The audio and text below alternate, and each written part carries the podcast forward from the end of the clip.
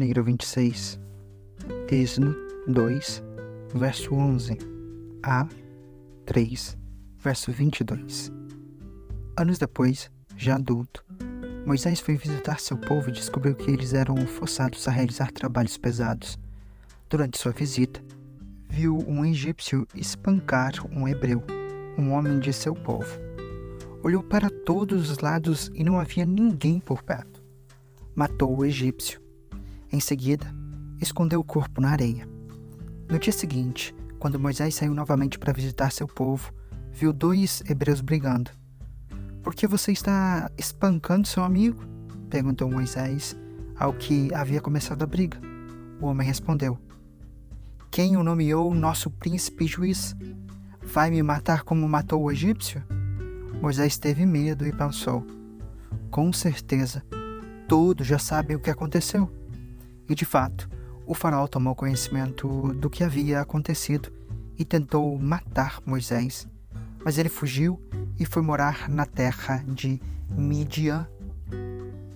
Quando chegou a Midian, estabeleceu-se junto ao poço. O sacerdote de Midian teve sete filhas que foram ao poço tirar água e encher os bebedouros para o rebanho de seu pai. Então, alguns pastores chegaram e as expulsaram de lá. Moisés, porém, defendeu as moças e tirou água para os rebanhos delas. Quando as moças voltaram para seu pai, Reuel, ele lhes perguntou: Por que voltaram tão cedo hoje? Elas responderam: Um egípcio nos defendeu dos pastores, depois tirou a água e deu de beber ao nosso rebanho. E onde está ele? perguntou o pai. Por que o deixaram lá? Convide-no para comer conosco. Moisés aceitou o convite e foi morar com Reuel. Depois de algum tempo, Reuel entregou sua filha Zípora em casamento a Moisés. Mais tarde, ela deu à luz a um menino a quem Moisés chamou de Gerson, pois disse: Sou farasteiro em terra alheia. Depois de muitos anos, o rei do Egito morreu. Os israelitas, porém, continuavam a gemer sob o peso da escravidão. Clamaram por socorro e seu clamor subiu até Deus. Ele ouviu os gemidos e se lembrou da aliança que havia feito com Abraão, Isaque e Jacó. Olhou para os israelitas e percebeu sua necessidade. Certo dia, Moisés estava cuidando do rebanho de seu sogro, Jetro, sacerdote de Midian. Ele levou o rebanho para o deserto e chegou ao Sinai, o monte de Deus. Ali, o anjo do Senhor lhe apareceu no fogo que ardia no meio de um arbusto. Moisés olhou admirado, pois, embora o arbusto estivesse envolto em chamas, o fogo não o consumia. Que coisa espantosa, pensou ele. Por que o fogo não consome o arbusto? Preciso ver isso de perto. Quando o Senhor viu Moisés se aproximar para observar melhor, Deus o chamou do meio do arbusto. Moisés, Moisés, aqui estou, respondeu ele. Não se aproxime mais. O Senhor advertiu: Tire as sandálias, pois você está pisando em terra santa. Eu sou o Deus de seu pai, o Deus de Abraão, o Deus de Isaac e o Deus de Jacó. Quando Moisés ouviu isso, cobriu o rosto porque teve medo de olhar para Deus. Então o Senhor lhe disse: Por certo, tenho visto a opressão de meu povo no Egito, tenho ouvido seu clamor por causa de seus capatazes. Sei bem quanto eles têm sofrido. Por isso, desci para libertá-los do poder dos egípcios e levá-los do Egito a uma terra fértil e espaçosa. É uma terra que produz leite e mel com fartura, onde hoje habitam os cananeus, os hititas, os amorreus, os ferezeus, os heveus e os jebuseus. Sim, o clamor do povo de Israel chegou até mim, e eu tenho visto como os egípcios os tratam cruelmente. Agora vá, pois eu o envio ao Faraó. Você deve tirar meu povo, Israel, do Egito. Moisés, porém, disse a Deus: Quem sou eu para me apresentar ao Faraó? Quem sou eu para tirar o povo de Israel do Egito? Deus respondeu: Eu estarei com você. Este é o sinal de que eu sou aquele que envia. Depois que você tirar o povo do Egito, vocês adorarão a Deus neste monte.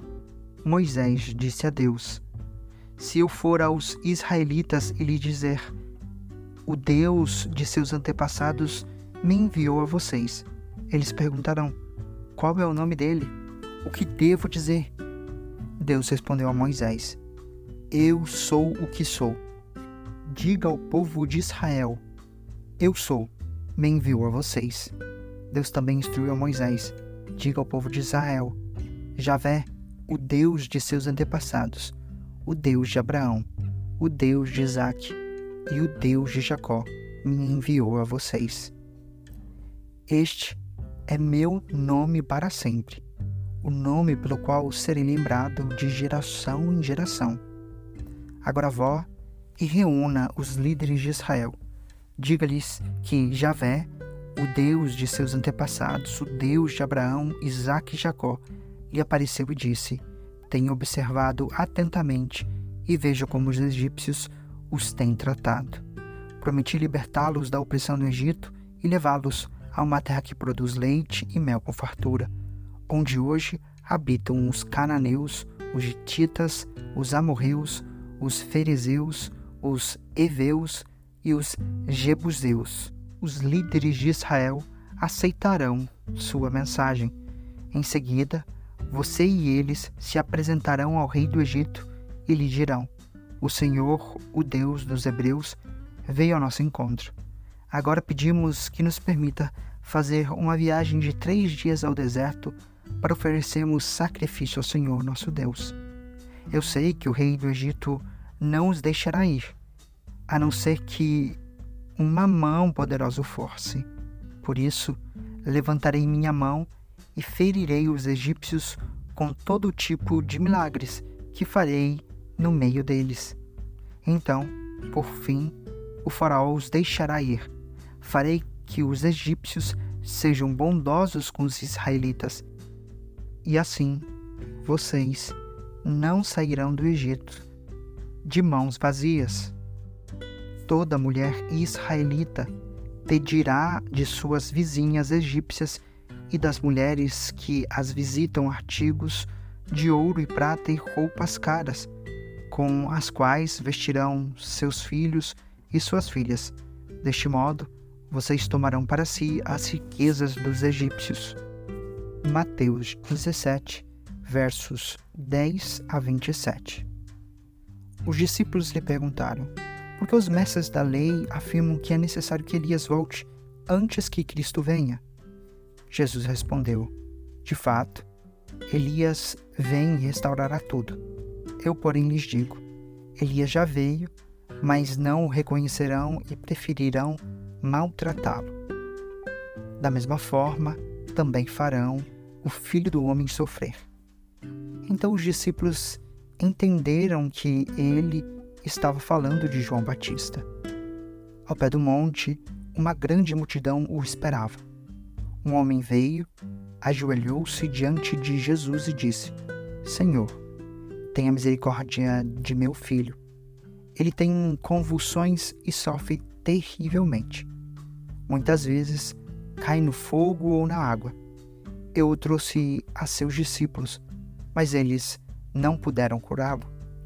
Jesus disse: geração incrédula e corrompida, até quando estarei com vocês? Até quando terei de suportá-los? Traga o menino para cá.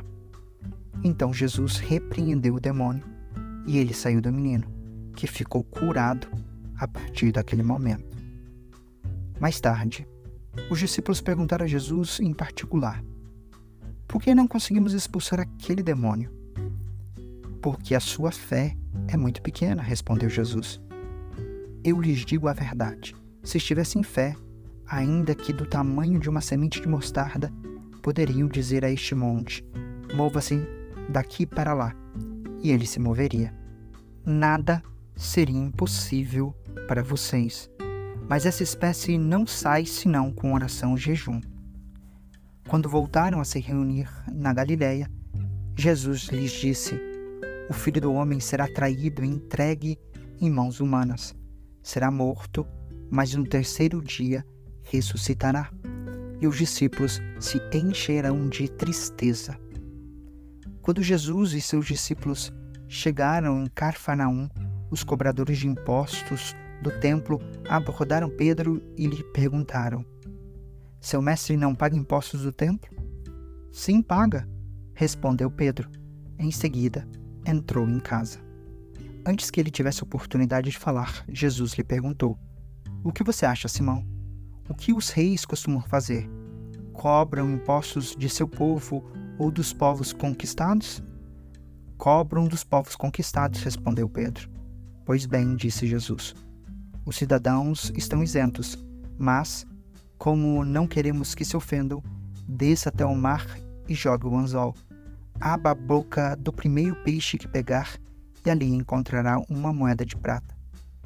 Pegue-a e use-a para pagar impostos por nós dois.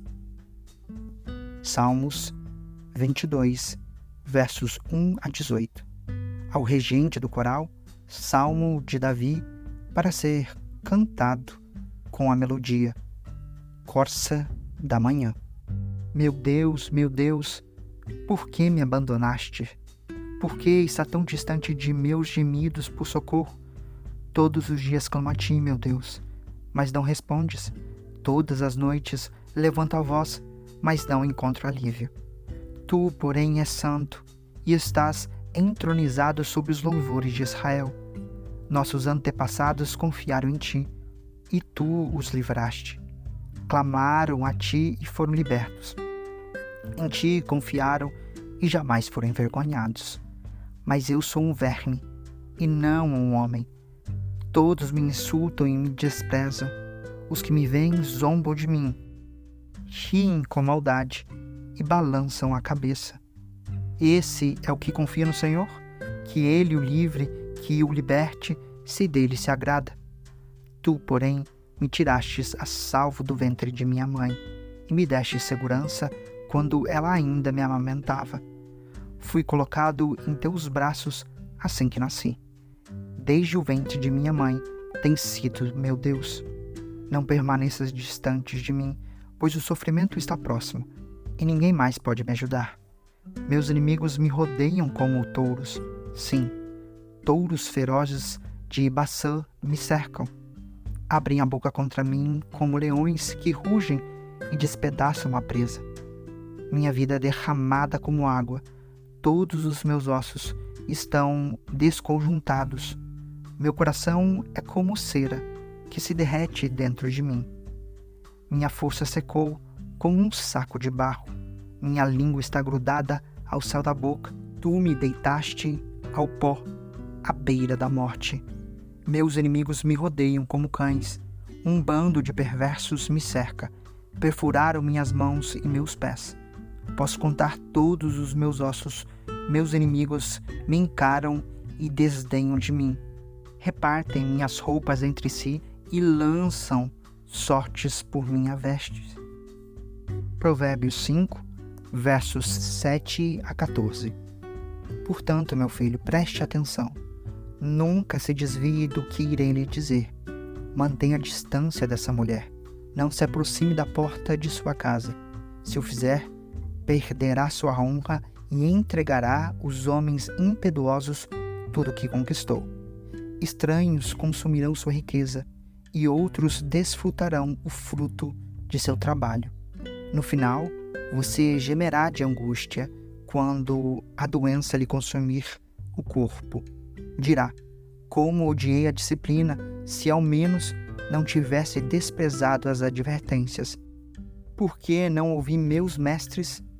Por que não dei atenção ao que me instruíram? Cheguei à beira da ruína total, e agora todos saberão de minha vergonha.